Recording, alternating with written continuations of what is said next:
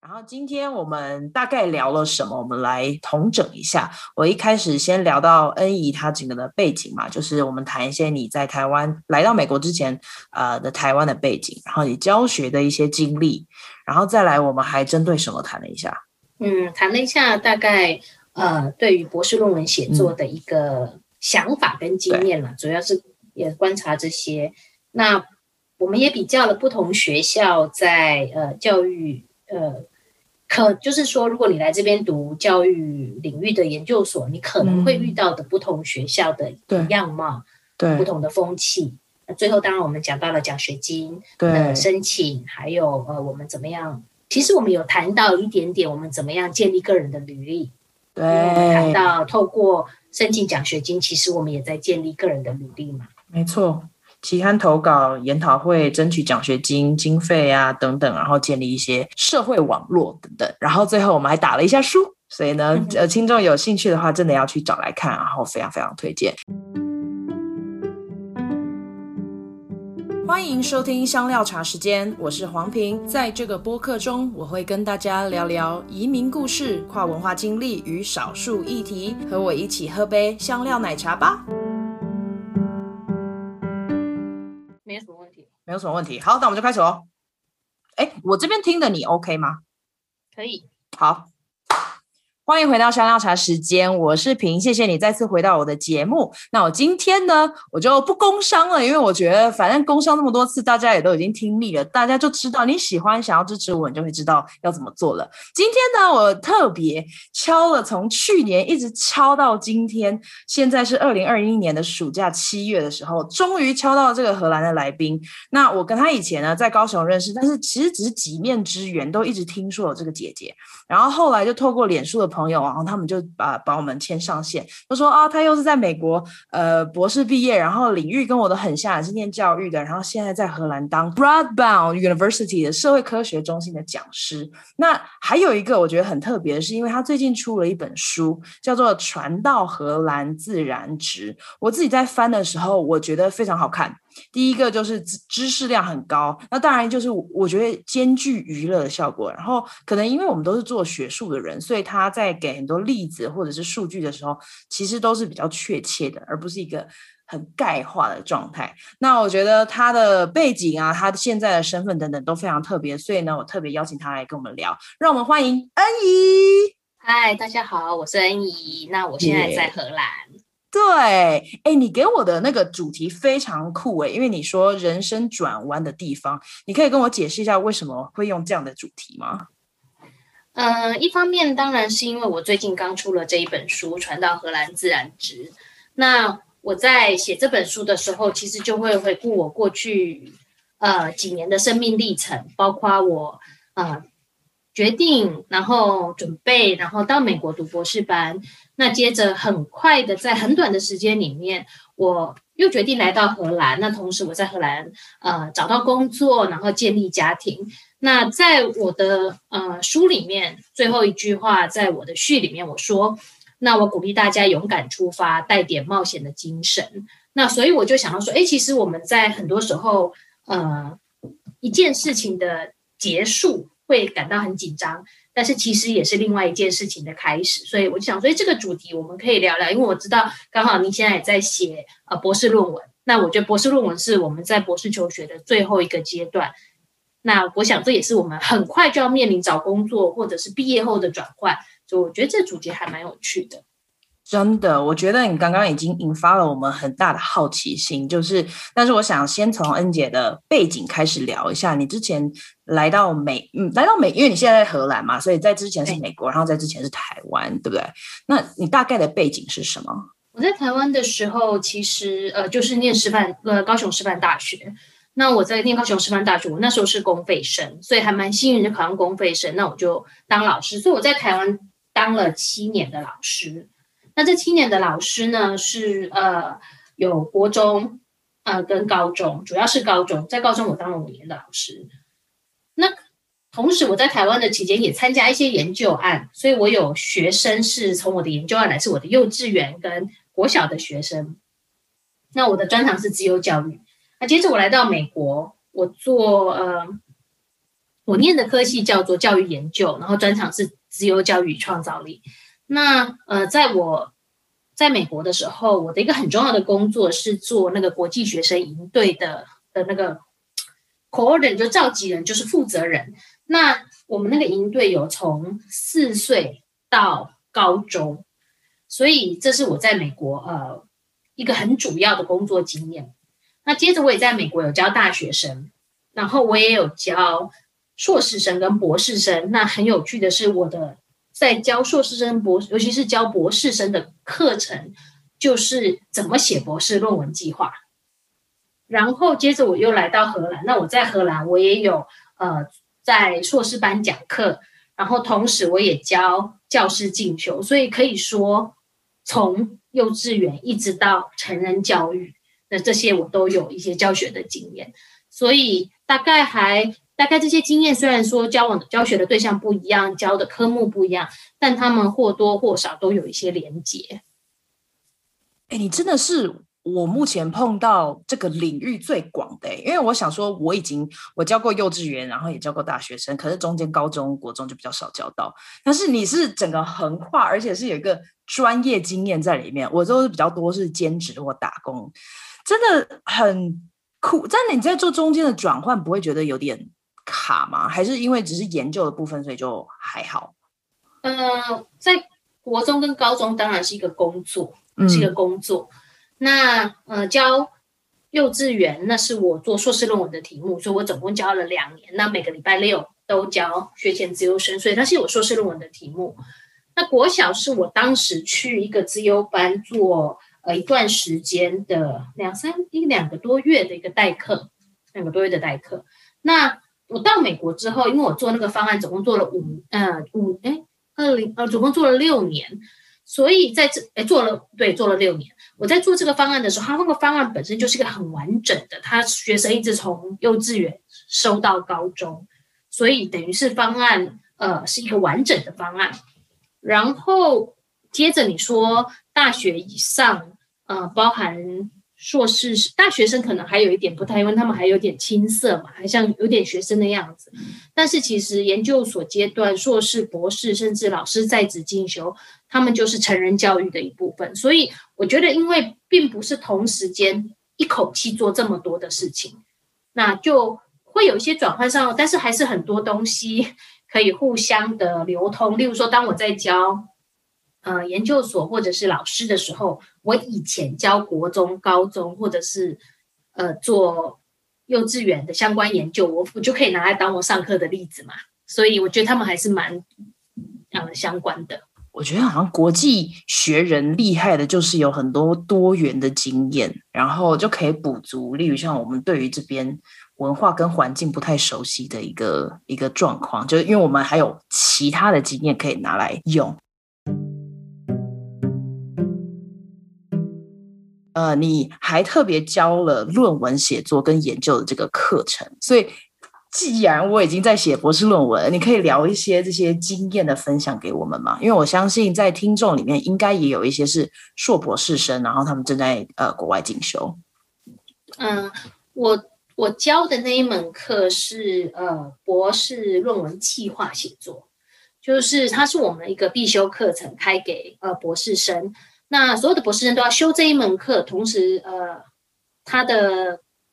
要求就是你在这门课结束的时候，你有一个呃 proposal，那要可以可以去 defend 这个 proposal，那至少要一个要一个要一个呃样子出来。那我会教这门课，其实是也有一些背景，就是当时我嗯、我的论文呃有机会得到我们学校的论文奖，所而而我在念博士呃博士班的期间也蛮幸运。有一些呃期刊的发表，而且很重要的是，我自己的指导教授是一个非常非常非常非常会写作的人，所以他有给我很多的经验的协助。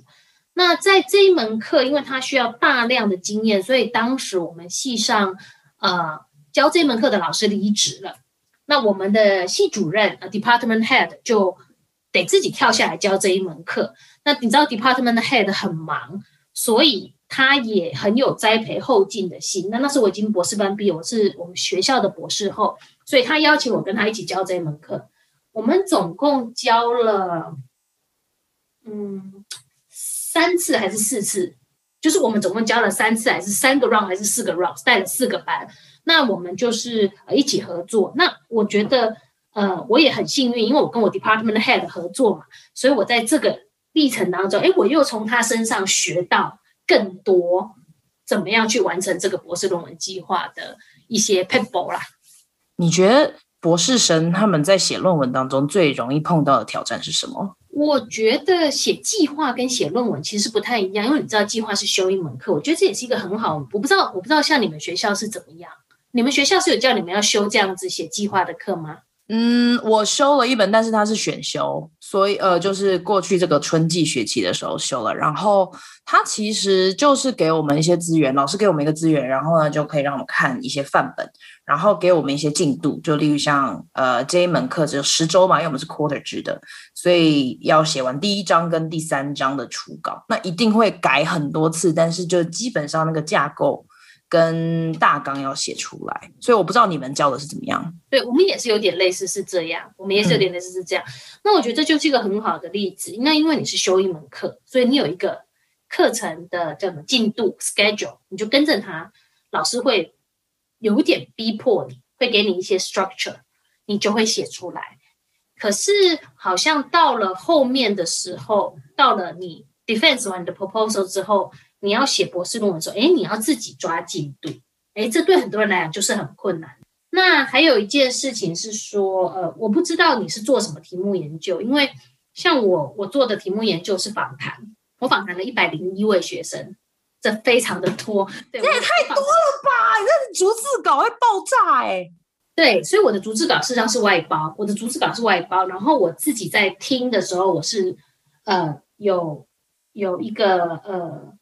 一个笔记听，嗯，我在我会我会把逐字稿打开来，然后把访谈再放开来重新听一次，就确认逐字稿。那我有一位访谈员帮助我，所以我是两个人，我们总共访问了一百零一位学生，就是一百零一位受试者，有学生，然后有学生的老师。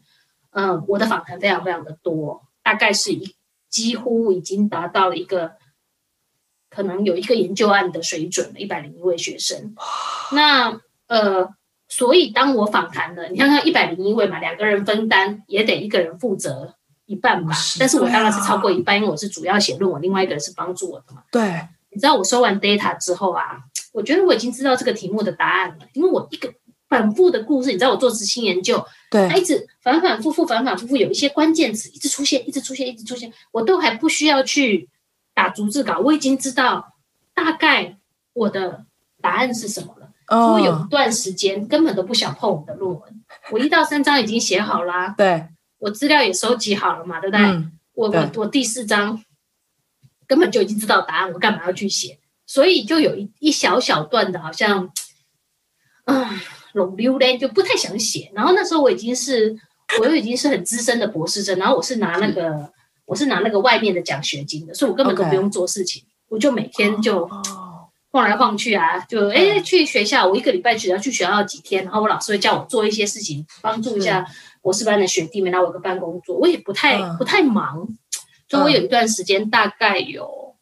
我想想看，大概有两三两个月哦，就是我收完论文有两三个月就都没有没有很很好的论文进度。都在休假，就是心情上面，心情上面比较放松，然后对还好的就是说，哎，那时候我马上就有意识到不太行哦，不能这样子哦，那我就赶快先把我的就先做一些行政工作，就是做一些论文的准备行政工作嘛。那一百零一份论文，我不可能自己去全部打逐字稿，对对，我就赶快去找呃可以专业的帮忙你善打的。那因为我有奖学金，所以我的奖学金可以支应那个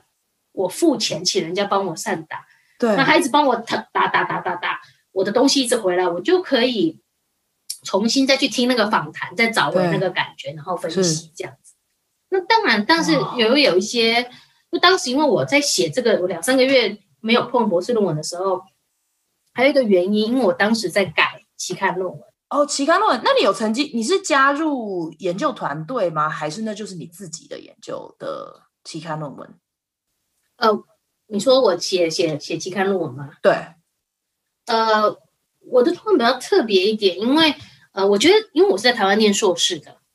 那我觉得台湾的硕士其实训练蛮扎实的，他有要你写硕士论文，所以我有完成一个研究计划，所以我还没做，还没进博士班之前，我至少知道研究的基本的流程。那我是师大的硕士班，师大的训练是很扎实的，要符合啊。这科学的理论啊，什么的都是做的蛮扎实的。那我来到我们系上之后，我们系上有个好处，我们系上的资格考不是考试，我们系上的资格考是叫你做一个硕士等级的研究，一百页的研究吗？呃，硕士等级的研究。所以我的硕士等级的研究的这个所谓的资格考，我访问了二十七位学生。嗯。那我觉得这有个优势，但但是他这个硕士等级的研究，你也不一定是要真的收 data，你也可以是文献回顾啊，哈，深度的 systematic analysis，或者是说，嗯，什么什么样的 review，就是你也不一定是要有 data，你可以是文献式的一个证。那他的目标就是希望你有一个呃熟悉期刊写作，然后他的逻辑，我我们的安排逻辑是说，你大概博三的时候会去 defend 你的。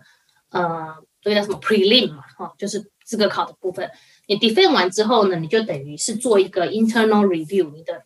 committee 给你 feedback，你可以去修你的这个这个期刊，同时你可以再发想你的博士论文，有时候是相关联，有时候是不关联。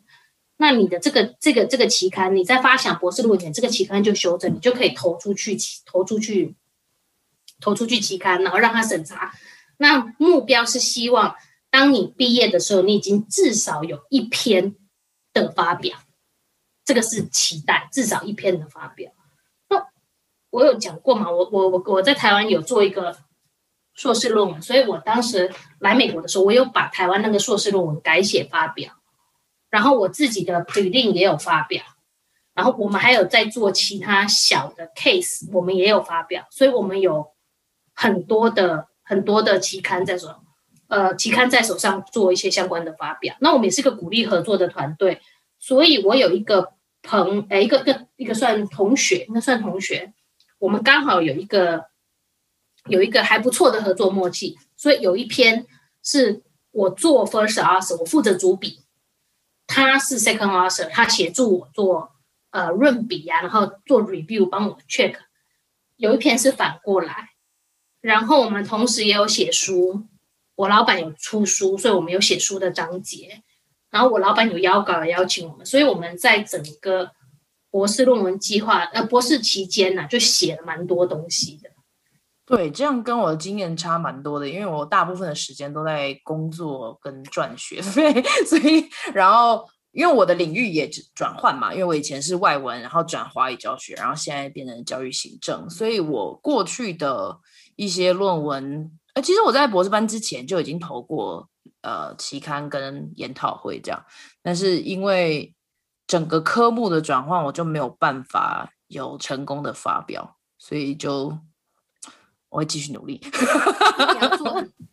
我们也要做很多的工作，因为我们的我们的中心是就我的、嗯、我的呃呃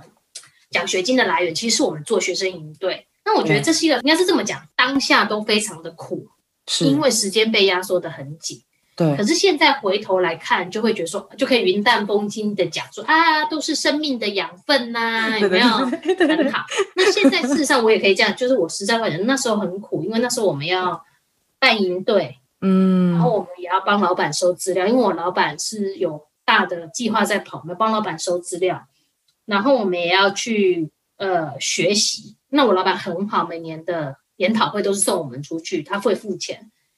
然后我们你，但是老板付钱让你出去，不是让你去参加研讨会，你就要投稿，就要发表，这是我老板的要求。那你当然你投了不上，他也不会怪你，但是你就是觉得丢脸嘛，所以你要投稿要发表。然后呃，期刊发表的要求比较没有那么严，就说老板他会不许你，会鼓励你，但他不会强迫你说你没有给我发表，你不能毕业。但因为当时我觉得我也很喜欢写，我我是一个很喜欢写的人。那学术写作当然不太一样，但我是蛮喜欢写的。所以我当时我我我自己的指导教授，我很我我是双指导，所以我的指导教授有一个很会写，有一个很实务，所以在两呃也应该这么讲不对，两个都很会写，但是一个是老派的写法，一个是新式的写法，所以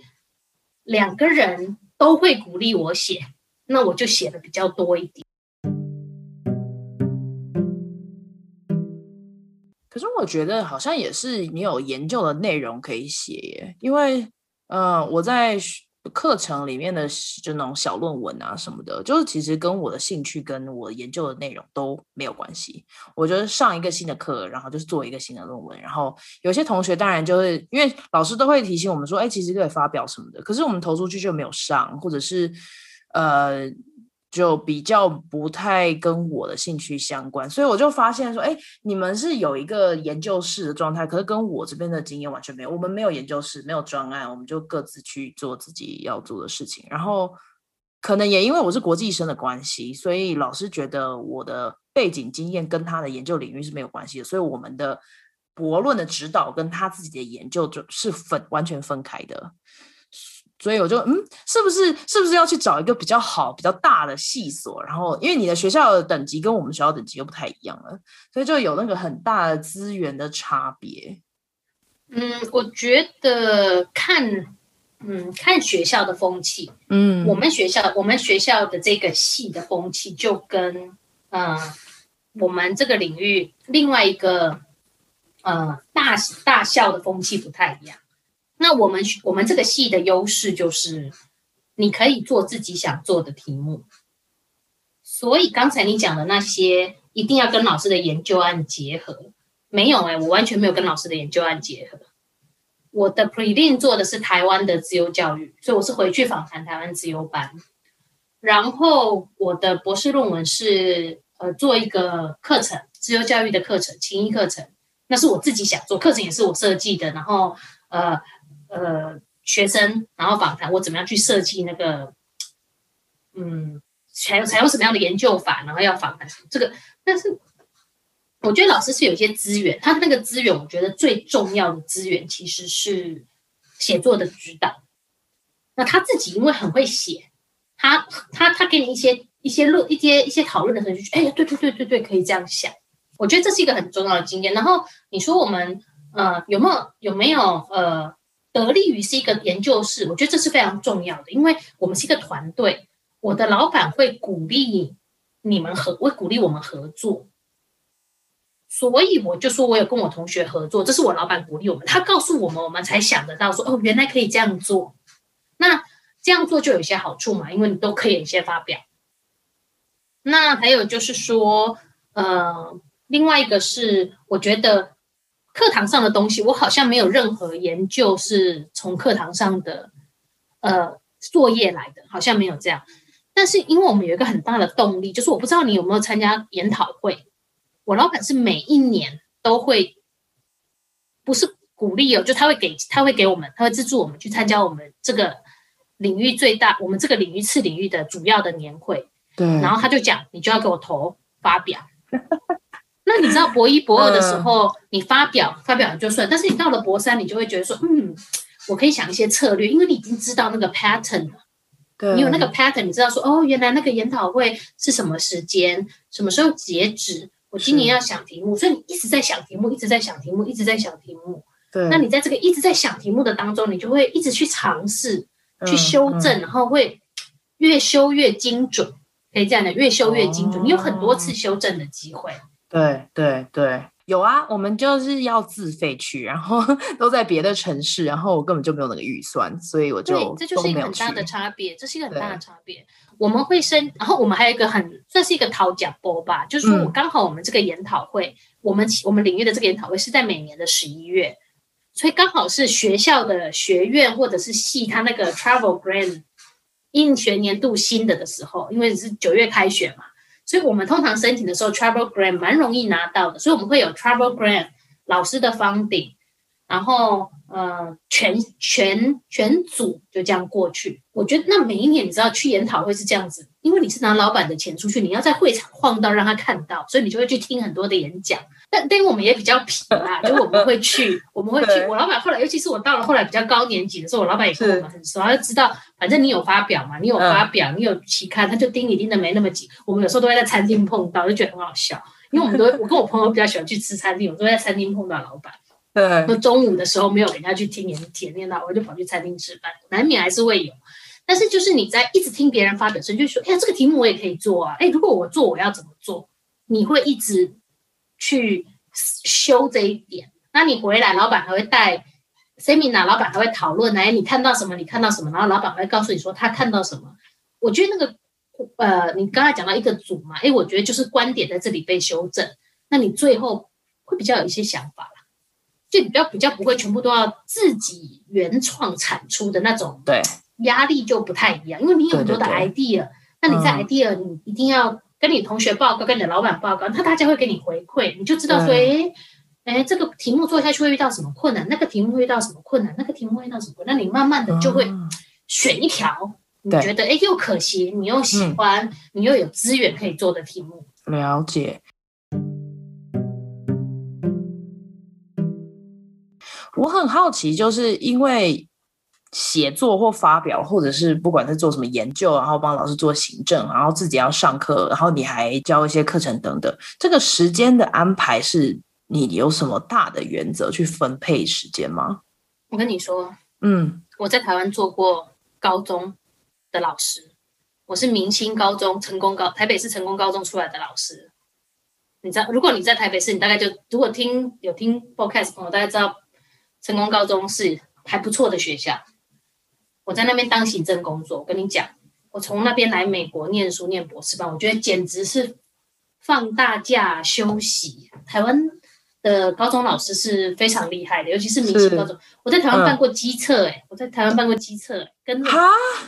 对啊，所以我觉得来和美国的时候，其实一开始的时候最大的问题对我是语言，嗯，语言因为我不熟，那我第一学期就是修一些比较简单的课。我自己的安排，然后我也有去修一些语言的课。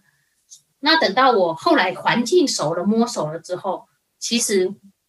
我觉得做这些你刚才做的事情，对我来说，其实有一部分其实也是一些享受。那还有就是也蛮现实的一件事情，就是像你讲的，我们不需要去筹钱，我们也要工作，但我们的工作是老板当时就是我的呃指导教授，他当时跟我们。一一录取我们的时候，其实我们大概就知道哦，保障四年，即使我最后一年没有，我也可以去争取呃教学 TA 或什么。那因为我们是做教育嘛，所以其实在这四年当中，你去教课，这是一个很重要的算学习经验嘛，所以这些都是混杂在一起的。那我最后一年的时候，我又是申请到美国基金会的奖学金，所以更是比较压力比较小。所以我觉得它有一个。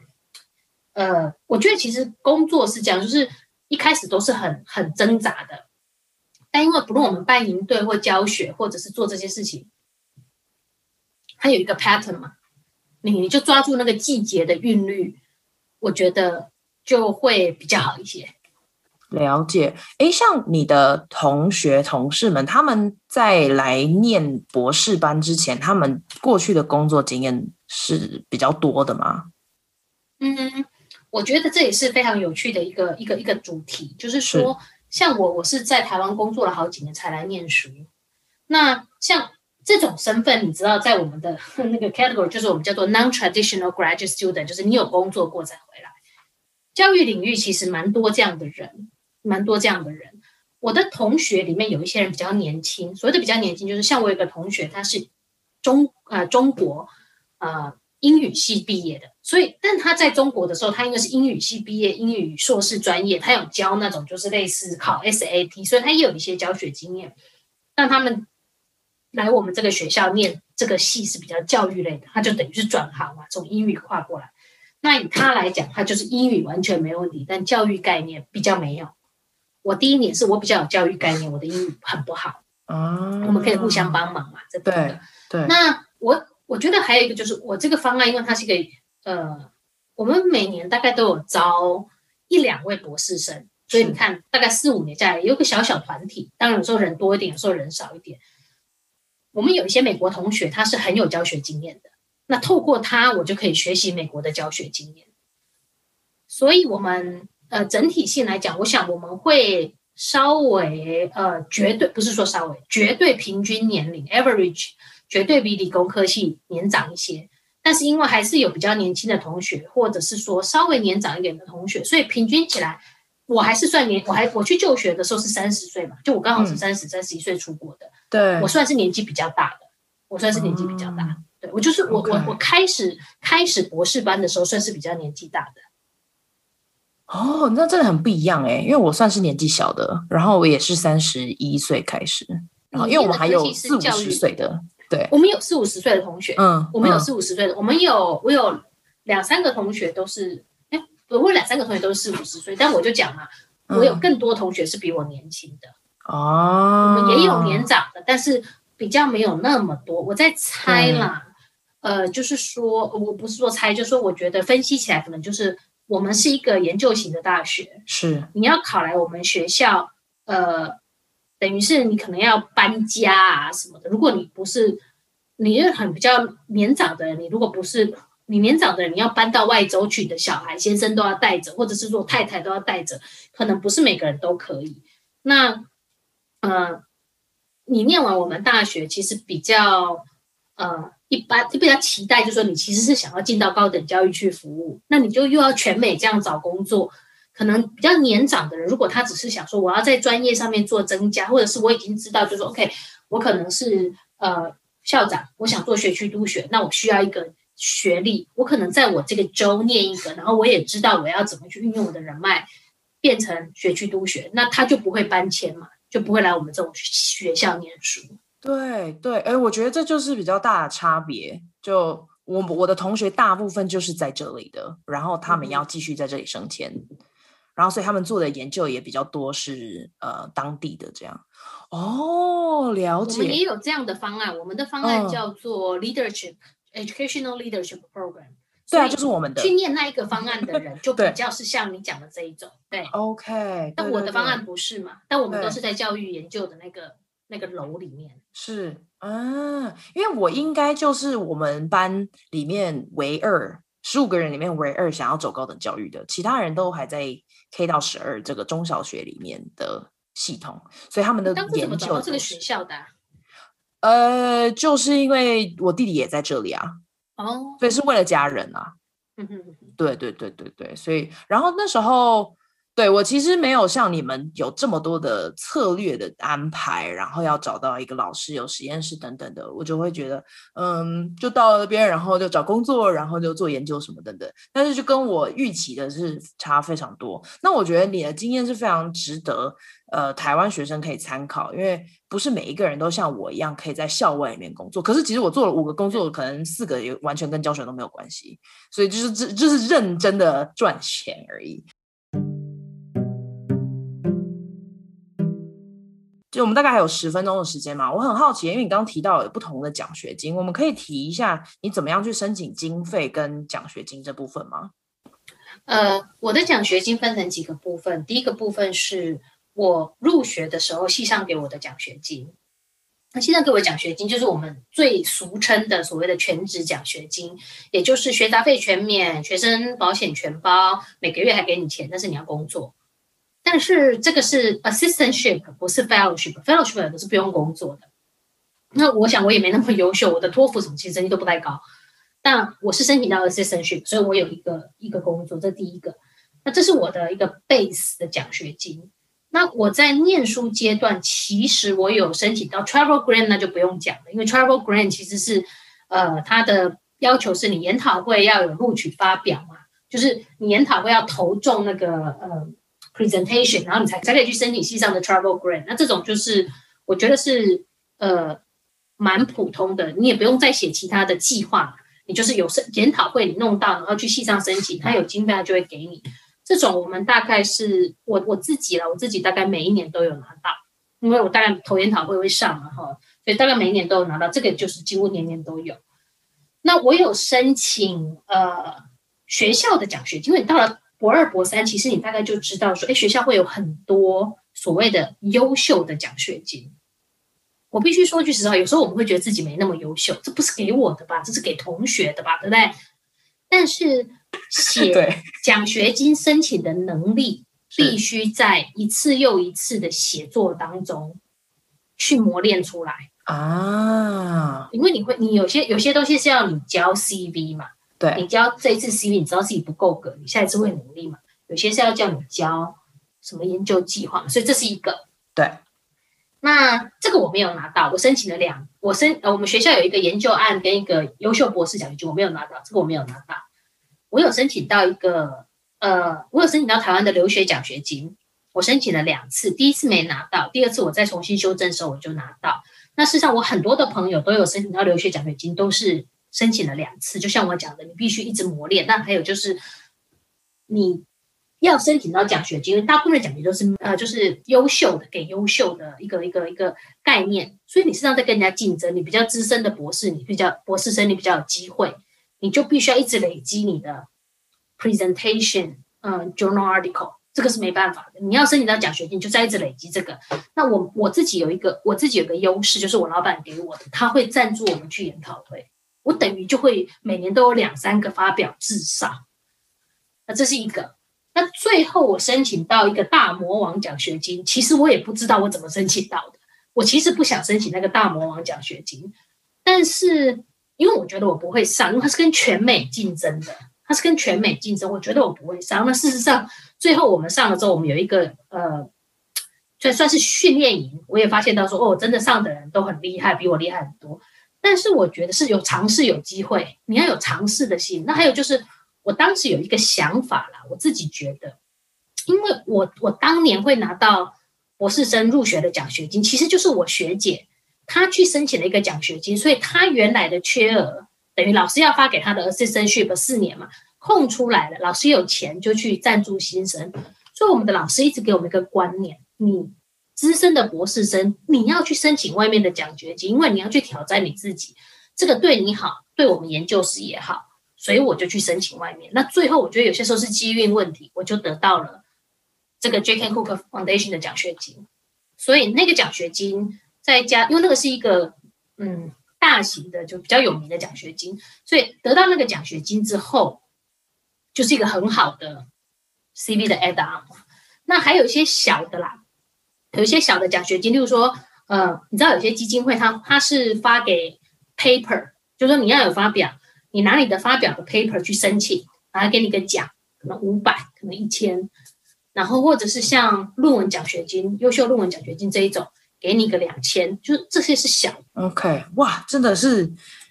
很含金量很高诶，就应该要早一点访问学姐，要不然就是。都都错过一些时间，因为我这边也看了有一些奖学金，他是在申请，可能现在申请，可是申请明年的。例如像有一个我看过，然后我觉得嗯，可能可以申请，但是就发现哦，他那个整个企划案要全部已经写完了。可是我到今年我才写完，可是我今年申请的时候，明年我就差不多已经要毕业了，所以我就错过那个时间。但是就你刚刚在讲的时候，可以多方的去研究，看看有没有其他的基金会，甚至是一些差旅费的申请，好像也会很有帮助。对，因为你越多奖学金在你的，因为你每一次要申请奖学金，你都要送 CV 嘛。对，你不要因为它小你不申请，因为你申请的多，你就会列出来，然后他就看他他有时候看 CV 就先看一眼、啊、哦。你 award 得的很多呢，对对，哦很多，他就也比较有加分嘛，因为他是赞助，他他是比较是不是不是助评的，他是对。对不对？他就是他 award 很多，哎，不错加分，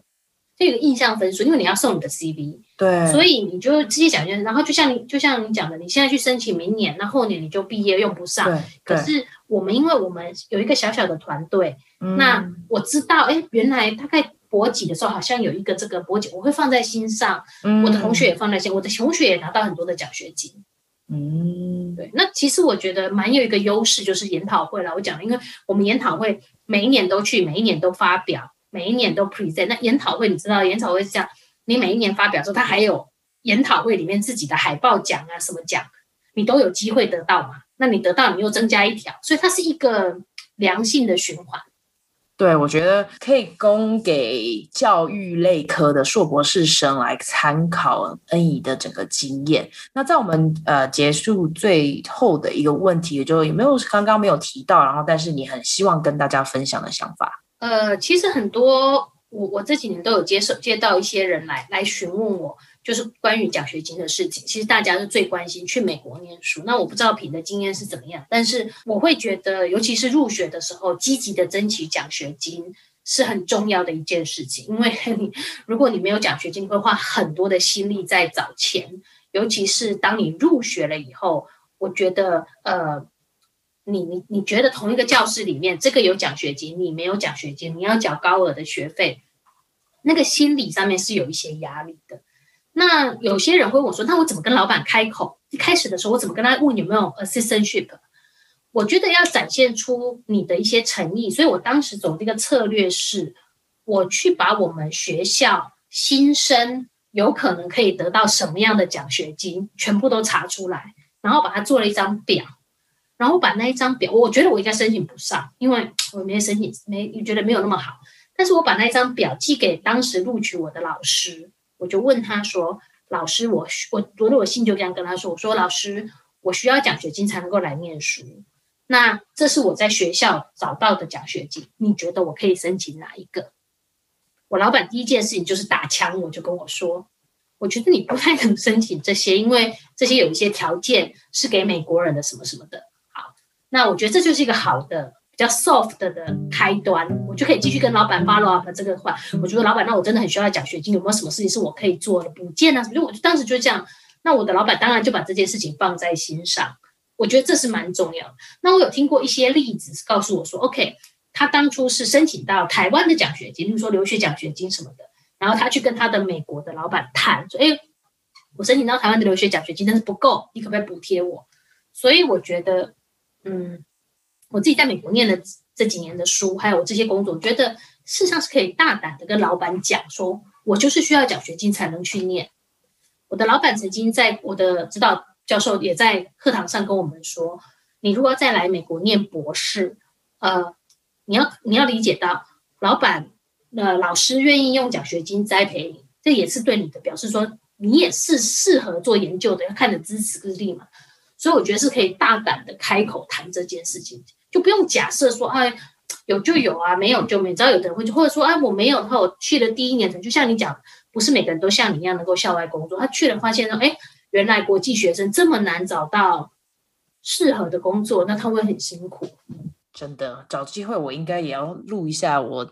我到底经历了什么事情。就是我也以为我可以来这里找这个助理职位，然后他们也答应我，结果。后来就没有，然后优先给真正的国际学生，因为他们就希望我可以出去到校外去找，但是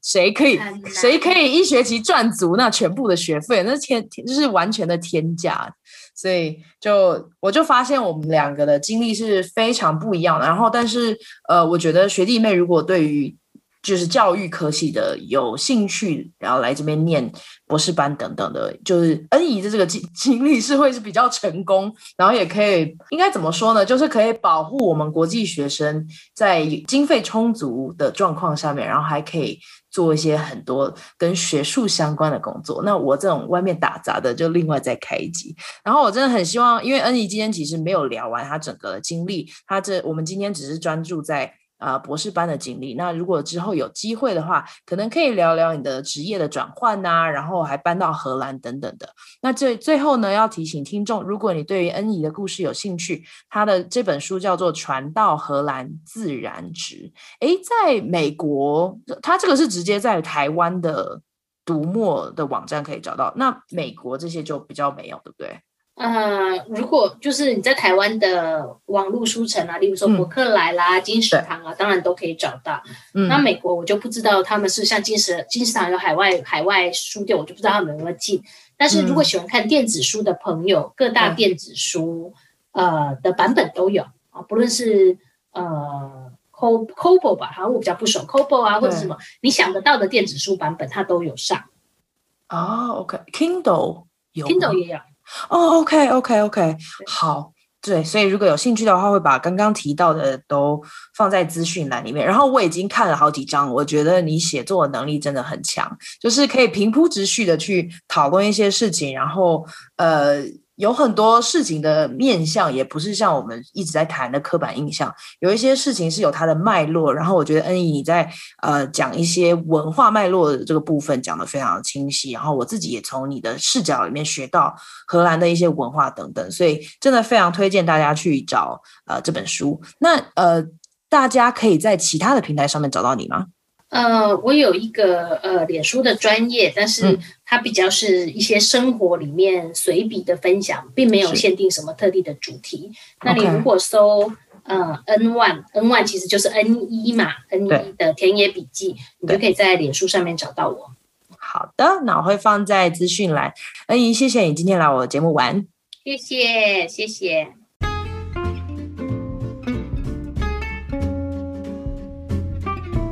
谢谢你收听香料茶时间。如果你觉得有人也会喜欢这个单集，别忘了分享给他们。你也可以在脸书跟 IG 上面追踪我们。如果你喜欢我的节目，你也可以透过小额赞助的方式，请我跟来宾喝杯茶哦。详情请见资讯栏。下次见啦，拜拜。